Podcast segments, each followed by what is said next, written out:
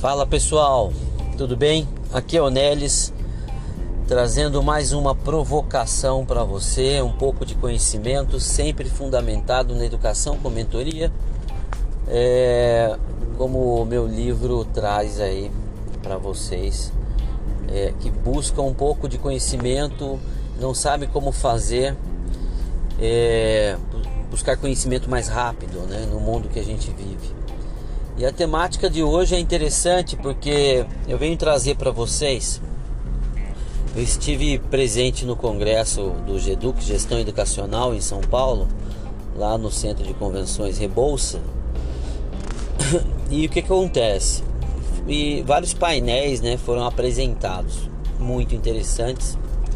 E a, e a importância da mudança na educação, no modelo acadêmico, na importância do, de investimento em espaços makers, nas escolas. O que são esses espaços? Para quem tem dúvida, depois dá uma jogada no Google aí para dar uma pesquisada.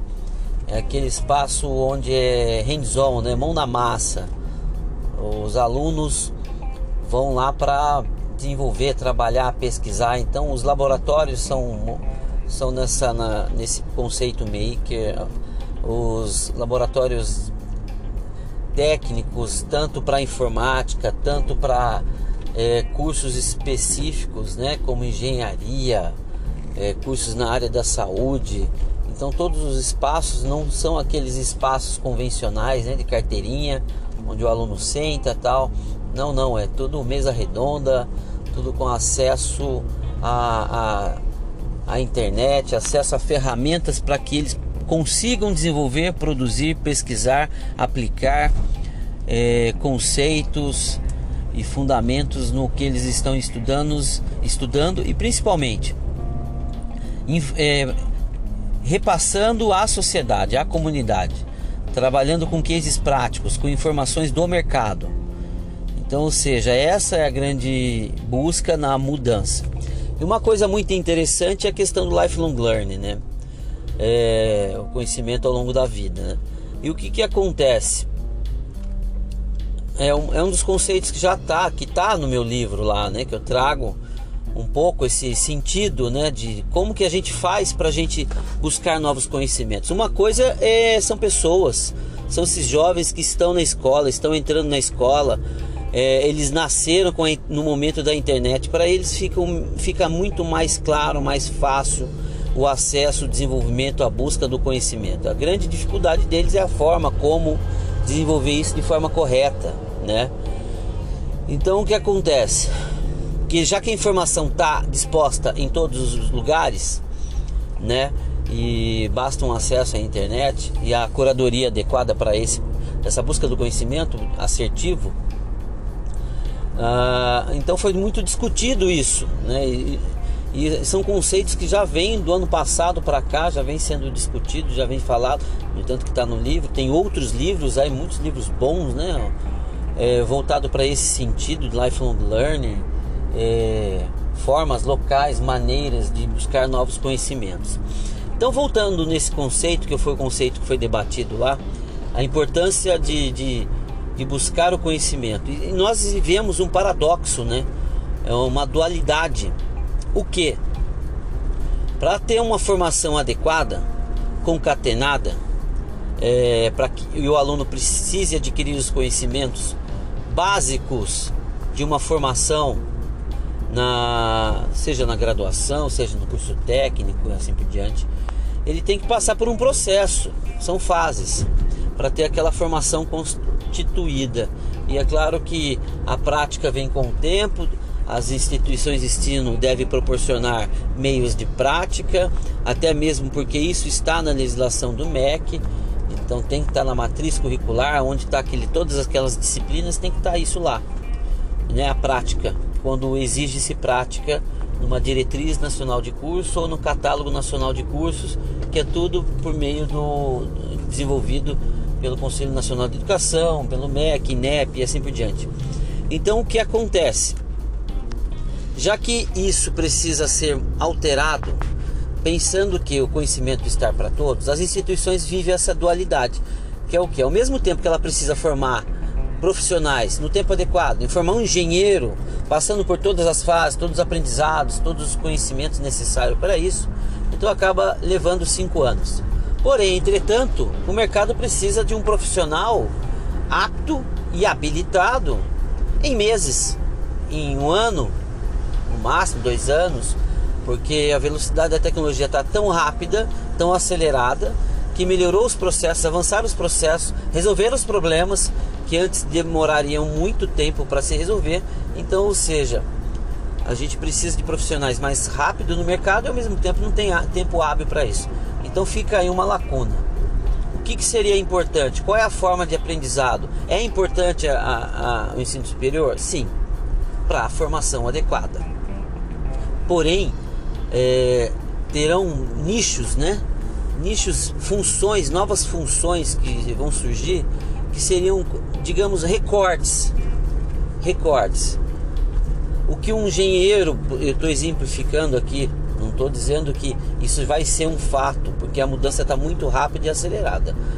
Mas recortes de uma funcionalidade, né? Às vezes você tem uma pessoa que é, tem conhecimentos, tem informação de cursos, que é, por exemplo, é, recrutadora de e, recrutadora e selecionadora de pessoas. Então, uma pessoa que tra consegue trabalhar muito bem, desenvolver a questão de é, é, carreira e benefícios, né? Relação trabalhista, na engenharia, assim por diante, nas suas diversas áreas, né? E esses profissionais é o que vão precisar mais rápido no mercado. Vão precisar de engenheiro? Vão. Vão precisar de um profissional de, profissional de RH? Vão. Mas muitas das funções que estão lá dentro acabam sendo é, é, sistematizadas. A próprio é, a inteligência artificial vai acabar fazendo. Por isso que vai surgir muitas funções e outras vão aparecer. Então, e, e vão aparecer essas micro, digamos, micro funções entre aspas, tá? São pessoas especialistas em determinadas áreas porque o mercado está exigindo rapidamente para atender uma demanda que está cada vez mais rápida. E só que ao mesmo tempo vai precisar do profissional formado.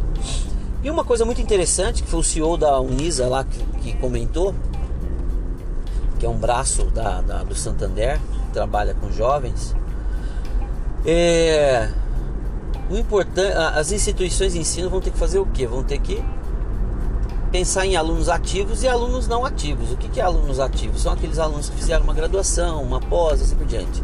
E o não ativo é aquele cara que já se formou e por enquanto ele está naquele stand-by, né? Está naquela parada.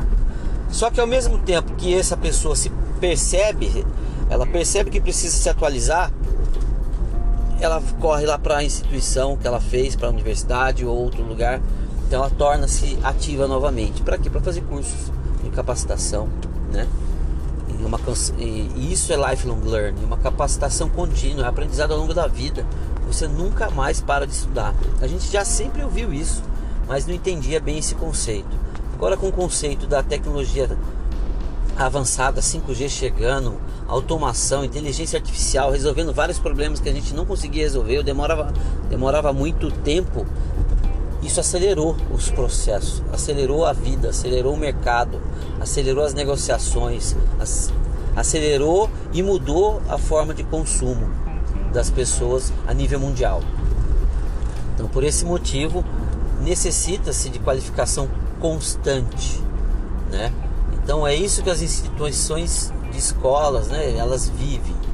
Porque ela tem que formar uma pessoa no tempo adequado para atender uma legislação, para ele passar em todas as, as competências técnicas, as habilidades daquela formação. Ao mesmo tempo, o mercado precisa desse profissional em três meses, um ano no máximo no mercado. E então, ou seja, então a gente tem esse, esses dois conceitos, que é o que? É importante a formação porque é a pessoa habilitada para o processo, processo como um todo. Ao mesmo tempo, essa pessoa habilitada ela, ela necessita de capacitação constante é, para que continue no processo, né? Para que continue no processo, evolua e assim por diante. Mas eu não posso deixar de dizer que eu já vi vários CEOs aí de, de grandes empresas hoje, né? Essas empresas principalmente que estão envolvidas com tecnologia, que apareceram recente, é, eles estão contratando pessoas que, que por enquanto não têm a graduação, mas tenham cursos, que estejam continuamente fazendo cursos. E isso é de suma importância. É, a continuidade dos cursos, do aprendizado ao longo da vida. Continuando aqui então nesse pensamento, né, da, da, do que foi passado nesse, nesse congresso de gestão educacional, é, sabendo que as instituições de ensino precisam modernizar, precisam se atualizar, precisam mudar seus currículos, é, suas matrizes curriculares, né? É, entender que o mundo mudou, que o aluno já vem preparado, o aluno está acessando a internet, o conhecimento está aí para todos, o aprendizado de forma contínua ao longo da vida. É, então, ou seja, para onde a gente avança ainda mais dentro das instituições de ensino, tem muitas que já estão nesse processo de mudança, muitas já mudaram, algumas estão começando essa mudança. E tem um processo muito importante nisso tudo aí, que para quem já fez uma graduação não sabe, porque estava no passado, quem fez em federal conhece esse processo porque já é institucionalizado há muito mais tempo mas agora obrigatoriamente com uma resolução do MEC de 2018, que termina agora em dezembro de 2022, todas as instituições são obrigadas a colocarem na sua curricularização, nas suas matrizes curriculares, é, atividades extensionistas. Que até o momento para as instituições privadas, os alunos que fizeram é totalmente desconhecido. O que podem conhecer é atividades complementares. Mas agora tem atividades extensionistas também. O que, que é isso?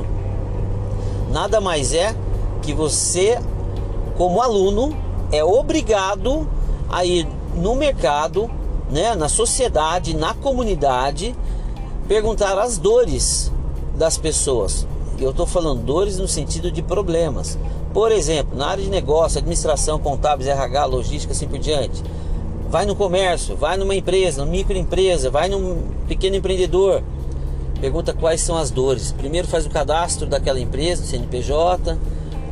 Pergunta quais são as dores. Fala que é aluno da instituição XYZ, que você está fazendo estudo para as atividades extensionistas, para levantar um diagnóstico junto a uma equipe de trabalho multidisciplinar, que são alunos de outras áreas, juntamente com o professor, para fazer um diagnóstico daquele empresário, daquela empresa e retornar para ele com uma possível solução na qual ele escolha e opte buscar ou não, ou de repente até contratar esse aluno para desenvolver.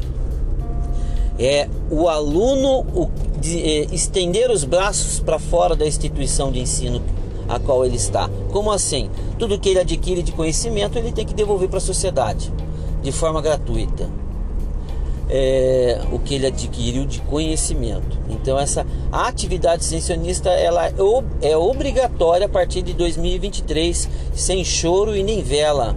Aluno que não cumprir isso daí não se forma. Fique bem compreendido, isso é novo, tá? Não é tão novo, mas agora passa a ser obrigatório.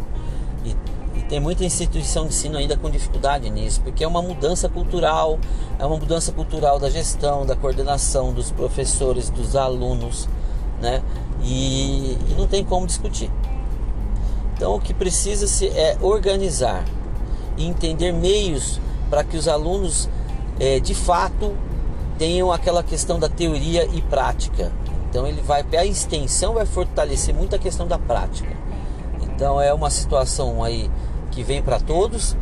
Fica a dica aí para todo mundo que pretende fazer uma graduação, porque a gente já está falando aqui em aprendizado ao longo da vida, necessidade de uma formação, necessidade de continuar fazendo cursos para se atualizar e capacitar. Cursos não exigem isso, tá? Cursos de curta duração, de capacitação, só cursos de graduação. Cursos de graduação é obrigatório a realização de atividades extensionistas.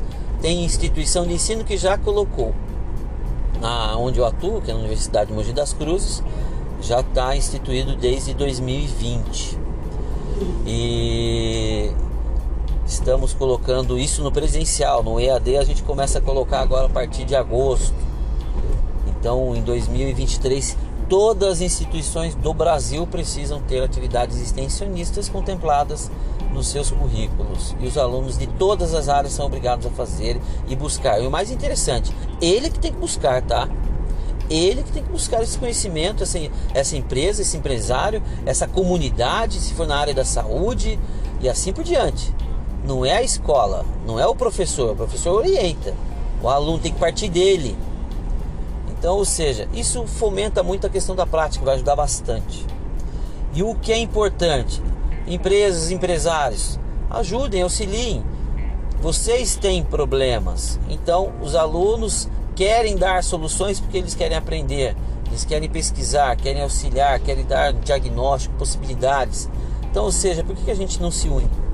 Por que vocês não procuram as instituições de ensino para fazer projetos? Isso já existe de forma voluntária. Tem muitas empresas, falo por mim mesmo, quando estava na coordenação de curso, muitos empresários já chegaram a me procurar para procurar soluções para os seus problemas por meio dos alunos da instituição de ensino. Mas agora é formalizado, agora a gente consegue fazer essa união. Então eu acho que vale o fomento, vale vocês, é, ouvintes, que agradeço muito aí, compartilhar essa informação. É uma possibilidade para todos os empreendedores, pequeno, aquele pequenininho, aquele médio, aquele grande, que está com dificuldade, vai na instituição de ensino, vai numa faculdade, vai no centro universitário, vai numa universidade, vai pedir ajuda vai pedir ajuda, porque hoje é obrigação da instituição de ensino, por meio dos alunos, auxiliar as empresas, a comunidade, a sociedade e assim por diante, de forma gratuita. O que pode ter uma relação de troca. De repente, a própria empresa resolve o que ela ia gastar com uma consultoria, com uma coisa muito cara. Ela de repente consegue auxiliar um curso, os alunos, a instituição de ensino, com um pequeno investimento, até mesmo para auxiliar no desenvolvimento dele como empresa, né? dando retorno para ele. Então fica aí a dica, fica aí as informações desse congresso de educação, de gestão da educação, né, o GEDUC, para vocês estarem um pouco mais a par do que está acontecendo na educação no país. Pessoal, espero que tenha gostado, que tenha feito sentido para você. Fiquem com Deus.